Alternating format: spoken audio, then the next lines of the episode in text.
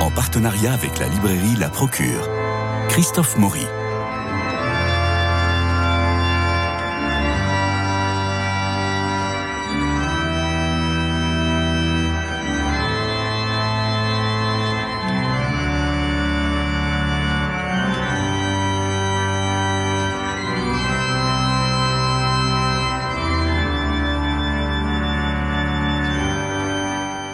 Alors d'abord, bonne fête à toutes les Sophies, parce qu'on en connaît beaucoup, et c'est aujourd'hui que c'est leur fête, bien que dans l'église luthérienne, on ne pratique pas le, ces fêtes ni le culte des saints. Antoine Louis, bonjour. Vous, vous êtes déjà venu ici pour parler de vos commentaires sur l'Ancien Testament. Ça avance? Ça avance, ça avance. Le troisième volume va paraître euh, à l'automne prochain. Donc on l'attend avec impatience et vous reviendrez nous en parler. Vous êtes théologien, journaliste, écrivain. Toujours, hein. on a on, vous avait reçu pour le. Oui, oui. Et moi, je m'en sers à chaque fois pour aller voir ce que vous avez trouvé d'intéressant sur tel ou tel verset. Ah non, mais maintenant, c'est quasiment un feuilleton à l'Alexandre Dumas. On attend, on attend chaque volume. Alors, euh, vous avez été pasteur, enfin, oui, pasteur de l'Église réformée de France pendant 30 ans, directeur de l'hebdomadaire Réforme, fondateur de campusprotestant.com qui propose des vidéos de formation théologique et spirituelle. Et là, vous publiez chez Labor et Fides Lettres à mes enfants éloignés de l'Église. Alors, on est pris tout de suite par votre titre et le éloigné de l'Église moi, moi tout de suite euh, euh, interrogé, interpellé, donc je me suis jeté sur l'île. Et il y a quand même le euh, sous-titre pour leur raconter ma foi. Donc il y a un peu un côté ce que je crois, vous savez, des éditions Grasset il y a, une trentaine d'années. Donc il y a une part, une part de témoignage. Mais reprenons le début. quel, âge, quel, âge, ont vos enfants? Mes enfants ont entre 30 et 40 ans. Bon. Voilà. Et alors, ils sont éloignés de l'Église ou vous sentez qu'il y a toute une génération qui s'éloigne de l'Église? Alors, les deux, mon capitaine. Alors, d'abord, ils sont éloignés. Je crois que mes enfants sont un peu représentatifs. Euh, il y en a un qui est un peu dans l'église, il est pasteur. Oui. Donc, je n'est pas vraiment éloigné. Oui, parce que chez vous, on est pasteur de, de, père en fils, il n'y a pas de problème de vocation. Pas tant que ça, mais il y en a encore quelques-uns. Non, quand j'étais en faculté de théologie, il y avait un bon tiers des étudiants qui étaient eux-mêmes enfants de pasteurs. Je crois qu'aujourd'hui, il y en a beaucoup moins. Enfin, les, dynasties de pasteurs de père en fils euh, se perdent un peu, mais il en reste quelques-uns. Voilà. Euh, donc voilà. Après, j'ai un fils qui, lui, est carrément loin de l'Église, enfin, qui, il est, respectueux, il est gentil, mais enfin, bon, ça n'intéresse pas. Mais ça n'intéresse pas. Et surtout, et ce qui m'intéresse peut-être le plus, c'est que j'ai deux autres enfants, un garçon et une fille, qui, euh, alors, en tout cas, ce que je peux dire, c'est qu'ils ont euh, une Bible sur la table de chevet, mmh. donc euh, je pense qu'ils la consultent de temps en temps. même je sais qu'ils le font. je crois qu'il leur arrive de prier, qu'il leur arrive, ils font baptiser leurs enfants mais ils mettent pas les pieds à l'église. L'église, c'est pas leur truc. Euh, le dimanche matin, ils ont autre chose à faire. Et euh, oui, c'est le jogging. Euh, oui, oui, oh, c'est le jogging. Oui, non, c'est pas tellement le jogging, c'est de dire bon, vous savez, les, familles aujourd'hui, c'est un peu compliqué. Ils ont une fou, ils travaillent tous les deux. Ils disent voilà, le samedi, on range la maison et on fait la cuisine. Et le dimanche matin, on est tous dans le lit et on, et on, et on vit un moment de convivialité familiale. Voilà. Voilà. Et donc, euh, et ce qui m'a, ce qui m'a. il y a un culte à 18h30, j'imagine, comme il y a la messe des étudiants ouais, à 18h30. Ouais, ouais, ouais, mais bon, pour ceux qui se lèvent tard. Ils n'en ressentent pas le besoin. Voilà, ils n'en ressentent pas ah, le besoin. Très intéressant ça. Et c'est, euh, alors ça c'est marrant parce que au contraire, euh, mon fils qui est pasteur leur dit, mais enfin, je veux dire, effectivement, vous, avez, enfin, il leur dit pas comme ça, mais ils sous-entendent qu'ils sont en mode de, de consommation. Ils font un reproche un peu ce qu'on spiritualité en dehors de l'Église en disant, est-ce qu'on peut être tout seul? Est-ce qu'il n'y a pas, est-ce que c'est pas une marque de l'individualisme, de la, euh, de la, de, de, la modernité où on a en gros une spiritualité à la carte? Alors, je dis pas que c'est ce que font mes enfants, mais, mais, mais, quand même cette, euh, cette, problématique. Et alors, et, et, et, en tout cas, bon, alors ça, je crois que c'est un secret pour personne de dire que, enfin, moi, je vais assez régulièrement au culte et, globalement, quand même, euh, il m'arrive presque d'être le plus jeune alors que j'ai alors que j'ai bientôt 70 ans. Enfin, je dirais, c'est quand même, enfin, la, la, moyenne d'âge est quand même euh, assez préoccupante. Et puis, il y a, y a, un domaine dans lequel euh, il y a un effondrement dans la chute de l'Église, c'est les enfants catéchisés. Voilà. je veux dire, alors ça, c'est vraiment... et, et je sais qu'il en est de même dans l'Église catholique. Enfin, je dirais, c'est vraiment, ah c'est qu'on est vraiment, vraiment en train de changer de, changer de monde. Et dans ce nouveau monde, comment dire la foi? Bah, C'est ce que je Nous souffrons de cette crise de l'enseignement du catéchisme depuis des décennies. Les jeunes savent-ils qui sont Ézéchiel, Jérémie, Isaïe? Hum. Savent-ils, ne serait-ce que les placer par ordre chronologique non, Oh, oui, ça se ment pas, mais ça vous êtes beaucoup trop exigeant. Mais non, mais vous vous rendez compte, c'est-à-dire que euh, depuis des décennies, la catéchèse, c'était euh, Dieu, la vie, la mort, la pilule, les grands problèmes de l'existence, et c'était pas du tout de rentrer dans les textes, de regarder l'Ancien Testament, de reprendre euh, ce, euh, mais de, de la lecture et de goûter les textes. Moi, je suis très très étonné de voir euh, l'effondrement de la catéchèse des années 70 qui aujourd'hui font les adultes d'aujourd'hui qui le dimanche matin restent, euh, restent dans leur lit. Euh, moi ça me semble tout à fait normal ça. Euh, Jean-François Rode, vous avez pas l'air très d'accord. Alors, bah, je veux dire, c'est très compliqué en fait d'analyser ça parce que bon, moi, moi, je fais le catéchisme depuis des années, tous les, toutes les semaines, et c'est vrai que, par exemple, il y a une chose qui me désole, c'est que quelquefois, les enfants qui sont inscrits, le moindre prétexte, et- et- enfin, il y a- allez, euh, le, le foot change de- d'heure, euh, tel cours euh, change de tel. Tout, tout est bon pour ne pas Venir au rester fidèle. le- au- on voit bien que la priorité des parents, qui sont bon, c'est déjà bien qu'ils inscrivent leur enfant. Je ne veux pas leur reprocher, mais de fait, et on voit tout de suite ceux qui sont un peu accompagnés dans leur famille et ceux qui ne le sont pas. Donc, non, mais c'est pas facile de faire la catéchèse. hein. Il y a des gens qui, qui disent ouais, c'est vous faites des trucs nuls. euh, ben, venez voir. Hein. C'est pas si facile que ça de, de prendre des, des- des enfants et de leur transmettre quelque chose. Dans le spectacle de Mehdi euh, euh, qui s'appelle Coming Out, où il raconte sa conversion de l'islam au catholicisme, et il raconte comment euh, le, euh, la catéchèse en islam, on lui, on lui apprenait à dire des sourates, et s'il se trompait, il prenait un coup de règle sur les doigts, et il arrive dans l'église catholique, et là, il fait des coloriages. Mais vous savez, Mais vous avez dit le bon mot, c'est le mot fidèle, euh, Jean-François Rode. Je vous lis euh, Antoine Nuis. Qu'est-ce qui fait qu'on croit?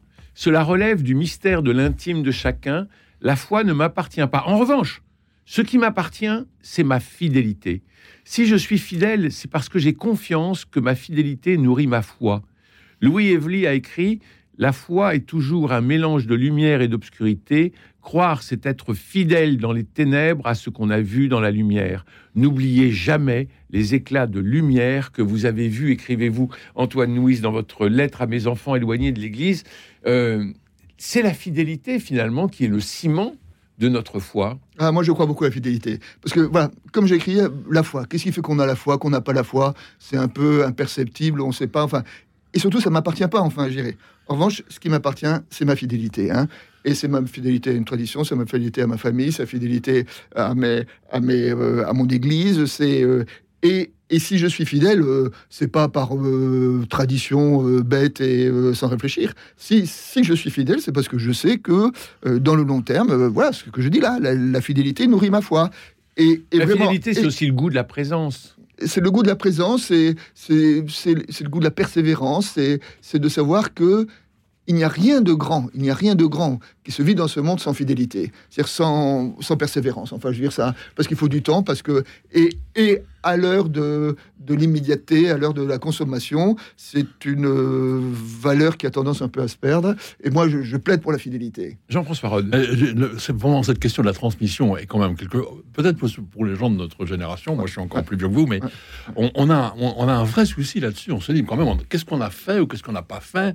On a plutôt essayé d'être euh, intelligent, d'être actif. On, on- on a pris ça à cœur, hein, et on s'aperçoit que. Alors moi, par exemple, j'ai fait la même un- même question à mes enfants. J'ai quatre enfants euh, un peu plus jeunes, enfin de 30 ans aussi. Je leur dis, mais pourquoi vous venez pas à la messe plus souvent que ça? Ils me disent, mais papa, on n'a pas besoin, on, a reçu les choses, on a... Et, je leur dis vraiment, en fait, ils, se, ils sous-estiment. Quelque part, ils ont reçu une tradition, mais précisément, il manque de cette fidélité qui tient, parce que sinon, on nourrit pas cette fidélité. Alors aujourd'hui, ils ont l'impression d'avoir reçu même euh, l'évangile. hein. Euh, ils- je pense qu'ils sont Ils ont la vraiment... grammaire. Je pense qu'ils sont vraiment, ils sont vraiment croyants. Et Mhm. puis ils essaient d'être euh, vraiment. euh, euh, ils sont très généreux, ils sont altruistes. Ah oui, euh, oui, il y a- vraiment oui, là- oui. là-dessus, je veux dire, je peux que les admirer. Mais ils, ils ne voient pas la nécessité de nourrir leur foi d'abord et Ouais. effectivement de, de pratiquer avec une fidélité euh, qui discute pas. Alors, est-ce que ça change ou est-ce que c'est un loupé? C'est une évolution ou est-ce qu'il y a eu euh, un loupé à un moment donné qui fait que bah, c'est plus comme avant? Antoine Nuis. Euh, Moi, je crois que, alors, un, alors, un on est euh, dans une époque où il y a où il y a une crise du militantisme entre guillemets, je dirais, hein, parce que je parle des églises, mais les partis politiques ça va pas mieux, les syndicats ça va pas mieux, les associations sont toujours en quête. Enfin, je dirais, on est quand même dans une société dans laquelle il y a une crise de l'engagement. Voilà. Tout en, tout, en, tout en parlant du participatif et du solidaire et du citoyen. Alors oui, mais c'est alors les gens, je crois, sont sont très solidaires au niveau ponctuel. Hein, C'est-à-dire qu'ils sont prêts à, ils sont capables de générosité, ils en parlent. Mais euh, la question de la fidélité, la question de l'engagement sur le long terme, la question de, de tenir euh, une activité, un engagement, euh, bon ben c'est ben c'est ridicule de dire ça, mais on, parle de l'ère du zapping, hein, et ben, y compris l'ère du zapping, ça s'applique aussi aux associations, ça s'applique aussi aux églises. Bien sûr. Et, et, et, c'est notre époque, voilà. Alors, avec beaucoup d'humilité, de connaissance justement de cette époque et aussi de cette façon de respirer, de cette façon de prendre du temps, il y a aussi toute la question du doute. Et vous écrivez Est-ce qu'il m'arrive de douter? Bien sûr, le doute appartient à la foi, sinon cette dernière ne serait pas une croyance, mais une connaissance. Je doute parce que je suis un homme. Je doute parce que ceux qui n'ont que des certitudes sont agaçants. Je doute parce que la première exigence que je me dois à moi-même est l'honnêteté radicale. Je doute comme des psalmistes ont douté, comme Jérémie a douté, comme Jésus même a douté sur la croix. Je reprends à mon compte cette parole d'Elie Wiesel. Je crois et je doute en Dieu, mais jamais en dehors de lui. On dit parfois que la foi est enfantine, qu'elle est le contraire de la pensée, de la raison. Pour moi, c'est le contraire. Quand je suis saisi par le doute, menacé par la routine qui fait perdre le sens des choses ou la tentation d'abandonner la fidélité, je m'arrête, je m'assieds et je réfléchis. Je relis mon histoire et je pense à la personne du Christ. À chaque fois que je fais cet exercice, je suis relevé pour reprendre le chemin de l'Évangile. C'est magnifique. Eh ben, merci, mais euh, je signe. non, mais c'est magnifique parce qu'on a, on a cet homme quand même de, de foi, de conviction, de fidélité, qui est le pasteur pendant 30 ans, le chercheur, le journaliste, l'animateur, et qui nous pose. Alors, vous parlez aussi de Mère Teresa, vous parlez de, Sainte Thérèse de l'Enfant Jésus, de ces, de ces grands saints qui ont énormement douté. Mais vous dites les nuits spirituelles, oui. Oui, et vous dites mais le doute, ça fait partie de la respiration de la foi. Mais oui, bah, le, bah, alors c'est ça, c'est vraiment, vraiment, la distinction entre, entre croire et savoir. Hein. Je veux dire, la foi, ça relève du croire, ça relève pas du savoir. Mm. Parce que si ça relevait du, du savoir, euh, à la limite, euh, les gens qui croient pas, euh, c'est des imbéciles et qu'il faudrait leur expliquer, voire les rééduquer. Enfin, je dirais, c'est. Et puis il n'y aurait plus d'amour. Exactement. Parce qu'il n'y aurait plus de liberté. Absolument. C'est pour ça que, que, que je revendique le doute et, voilà. Et j'aime beaucoup cette, cette, cette, expression que je reprends là. Je, je, je doute en Dieu, jamais en dehors de lui. Oui, c'est que j'inscris mon doute en Dieu, et c'est devant Dieu que, euh, que, que, je pose mon doute, et c'est devant Dieu voilà, que, parce que parce que je suis parce que je suis humain, parce que je veux pas tricher, parce que je veux pas tricher, y compris avec les questions que me pose le monde, parce que parce que je peux dire que des fois, euh, quand je suis confronté au grand malheur, euh, alors bon, jusqu'à maintenant j'étais plus ou moins épargné, mais en tout cas beaucoup de proches n'ont pas été épargnés et que je me dois euh, d'être l'exigence d'être à leur côté et qu'il m'arrive d'être choqué, d'être blessé, d'être. Mais ça, bah, ça me heurte, euh, ça me fait douter, mais je le place devant Dieu et je continue les chemins de la fidélité, comme on disait tout à l'heure.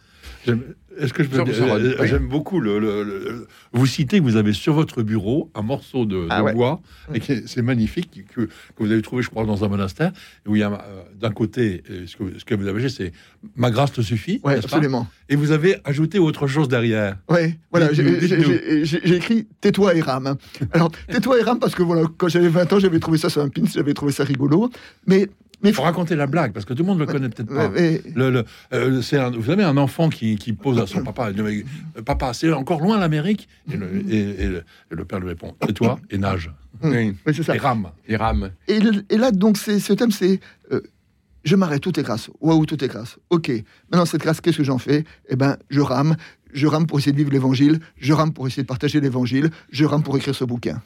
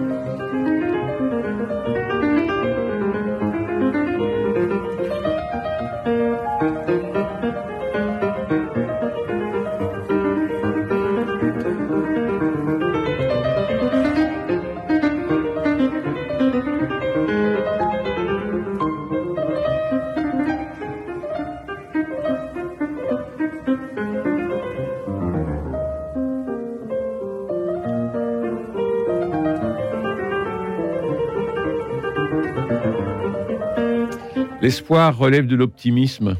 On a l'espoir qu'on va être épargné par le grand malheur, que les choses vont s'arranger, que tout finira bien. L'espérance est dans un autre registre.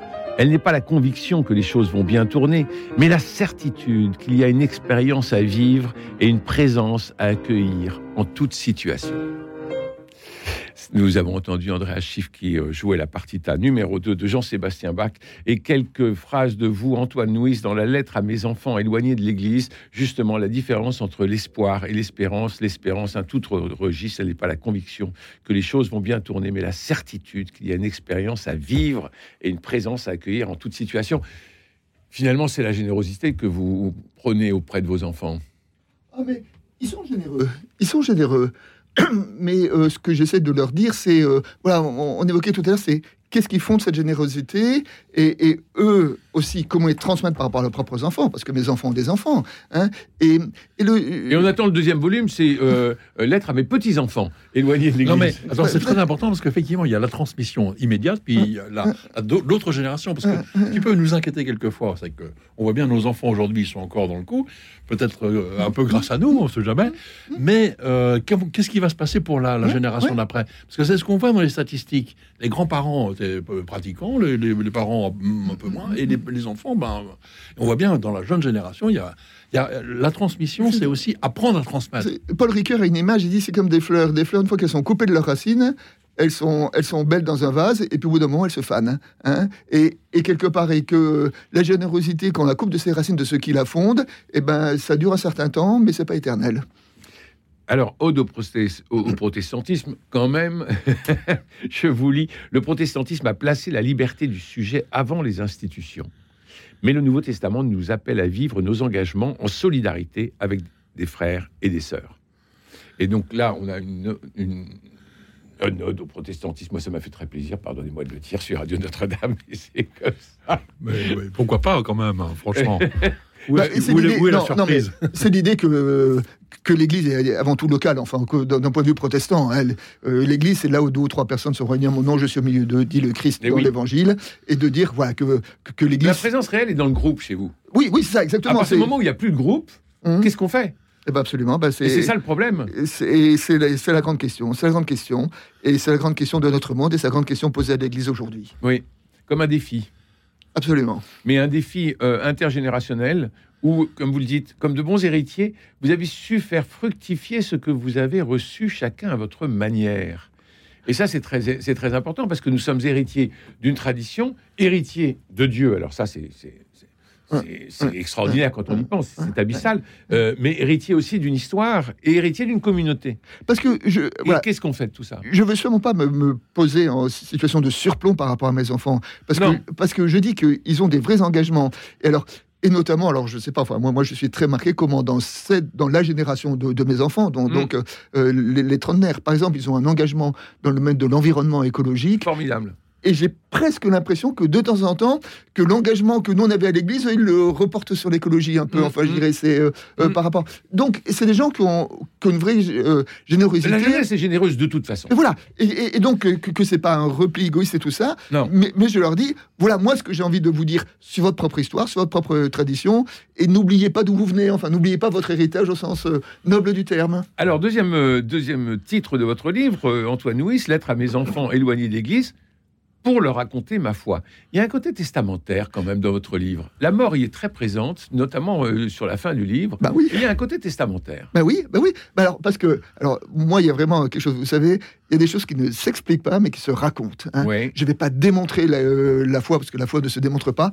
En revanche, et là, il y a un côté de, leur dire, en plus, mes enfants, mes enfants étaient enfants de pasteur. Enfants de pasteur, c'est pas totalement évident. Fils mmh. d'eux, hein, c'est euh, à l'école qui fait ton papa? Ah bon, les pasteurs, c'est quoi ça? C'est euh, euh, voilà. Et donc, c'est et, de leur dire, voilà. Alors, j'essayais aussi. Il y a une partie de, de témoignage, de leur dire comment, avec mon épouse, on a essayé, ben de, témoigner, de vivre quelque chose de l'évangile, et on a essayé de le vivre en famille. Et donc, c'est vrai que chez mes enfants, c'est marrant parce que j'ai un de mes enfants qui, quand il a lu ce livre, il m'a dit j'ai rien appris, mais c'est très bien que ce soit écrit comme ça. Je pourrais le dire à mes petits enfants pour qu'ils sachent qui était leur grand-père. Ah ben voilà, la transmission, la transmission est passée. Jean-François Roth, vous avez... C'est ce qui fait justement le, le un, des aspects très intéressants de votre livre. quand vous parlez à vos enfants, vous pouvez être très personnel. Donc vous racontez très, très clairement votre vocation. Ah oui. Euh, comment vous devenez pasteur et, comment vous avez euh, épousé votre femme.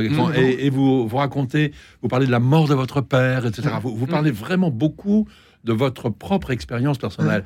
Et euh, avec la pudeur euh, qui, s'impose évidemment, mais précisément, je crois que ça rend votre livre encore plus, enfin, très intéressant, même pour ceux qui ne sont pas de votre famille. Mais on s'y retrouve. Oui, oui, vraiment. Enfin, moi, je, me, suis complètement, je me suis complètement euh, projeté dans votre. Mais parce que, mais, mais, parce que je vois. À la limite, narrateur. Parce qu'il est très personnel, il peut, il peut parler à tout le monde, parce que je ne demande pas aux autres de vivre ce que, j'ai vécu, mais je pense que les autres peuvent être intéressants de, voilà, de la façon dont j'ai essayé voilà, de vivre quelque chose de l'évangile. Ah, censé qui croit que tu n'es pas moi, disait Victor Hugo dans sa préface des, contemplations. Et ça, donne, ça donne envie, enfin, ça, donne peut-être le, comment dire, l'ambition de faire soi-même la, la, ah bah même C'est mon rêve, c'est mon rêve, parce qu'il y a plein de gens qui écrivent à leurs enfants, et moi je serais heureux de lire leurs livres.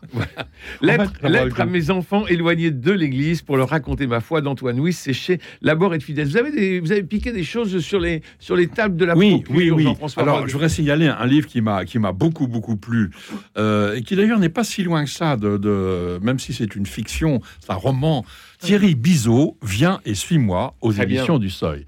Alors Thierry Bizot, il, a, on, le connaît, beaucoup de gens le connaissent parce qu'il a publié il y a quelques années déjà maintenant un petit livre qui a eu beaucoup de succès qui s'appelle Catholique anonyme et où il raconte en fait sa, sa propre démarche. Euh, c'est un, il est un, c'est un producteur de télévision qui réussit très bien ses affaires, qui est très lancé dans le monde des médias, qui, qui est très, très moderne et très, très dans le coup, très dans le vent, comme on dit.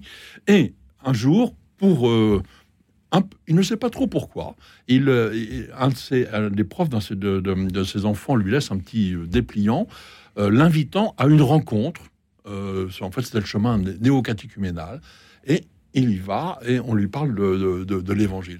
Alors, il tombe des nues parce qu'il tombe sur un groupe avec un, le, conférencier. Il est, euh, il est ennuyeux, il, il, a, il a aucun, aucun charme, aucune. C'est vraiment presque minable. Les gens qui sont là sont des, sont des pauvres gens. Euh, il en est absolument stupéfait, mais il revient, il se prend d'ailleurs, quand il se dit, en fait, moi je suis exactement du même, du même acabit, finalement, je me crois être euh, euh, lancé, mais finalement, je suis comme tout le monde devant les, les questions vie. Voilà, pump, je suis un peu trop long, mais il raconte magnifiquement dans Catholique Anonyme sa propre conversion. Un jour, il rencontre Jésus, la personne de Jésus, et il sa vie en est totalement bouleversée, et il est là en train de dire, qu'est-ce qui m'est arrivé et comment est-ce que je peux maintenir cette relation avec Jésus. Et donc là, il, fait, il a continué à écrire, et là, il vient de faire un livre qui s'appelle Viens et suis-moi. Alors là, il, il a beaucoup d'imagination. C'est, il y a quelqu'un qui, qui arrive un jour et il voit arriver euh, dans sa chambre euh, la, jeune femme qu'il a aimée euh, quand il avait 25 ans. Et, le, plus, le plus étonnant, c'est que dans la chambre, il y a quelqu'un qui est allongé sur le lit, c'est lui, c'est son cadavre. Il est mort. Et lui, il est quand même témoin de ça. Alors il invente, le, et pendant quelques jours, ce fantôme-là va rencontrer tous ceux qui viennent préparer ses obsèques. Euh, il va même concevoir leurs pensées. Et donc il réfléchit sur, sur son histoire, sur la vie. Et euh, il a un, talent fou, je vous le dis, pour faire ça de manière simple et en même temps profonde. Euh, il a, comme l'homme, le, héros est, prêtre, il se sert un peu du, du, confessionnal pour nous raconter, je sais pas, 50 vies dans le, dans le cadre, dans le cours du roman. Ça se lit très très bien. Viens et suis-moi, et c'est un beau témoignage justement de la rencontre de Jésus et de, et de la foi. En quelques secondes. Quelques secondes. Parce que le générique est parti. Un peu plus classique, mais très bon. Je signale Jacques Benoît Rocher, c'est un dominicain. Euh, quand l'Église s'effondre, ah bah, sous, petit itinéraire spirituel pour rester debout malgré tout. Et euh, ce qu'il y a d'assez assez étonnant, c'est qu'il prend en fait la vie de Saint Dominique qui était aussi à l'époque dans une, dans une église totalement, euh, totalement mm, effondrée et qui a tenu bon. Et il se sert de Saint-Dominique pour nous transmettre un magnifique message, très bien écrit. Merci Jean-François Rode, merci à vous Antoine Nuis. Il me reste aussi à remercier Jean-Paul Lérine pour la réalisation, Philippe Malpeuch pour les génériques. François Dieudonné pour l'organisation des studios, Louis-Marie Picard et Camille Meyer pour la retransmission sur les réseaux sociaux. J'évoquais tout à l'heure Mehdi et sa conversion, vous savez, de l'islam. Eh bien, il était hier chez Louis Dauphren. Ben voilà, vous pouvez le retrouver sur notre application, car oui, en téléchargeant l'application Radio Notre-Dame, vous nous aurez dans la poche. C'est pas mal, croyez-moi. ça nous aide à passer un, bon week-end. Demain, c'est vendredi. Nous parlerons de théâtre avec les excellents euh, Jean-Pierre Bouvier et Sylvia Roux pour la pièce Un Picasso au studio Huberto. Vous savez que si vous vous y présentez de la part de Radio Notre-Dame, pour une place achetée, une place offerte. Et fallait le dire aussi. Allez, je vous embrasse.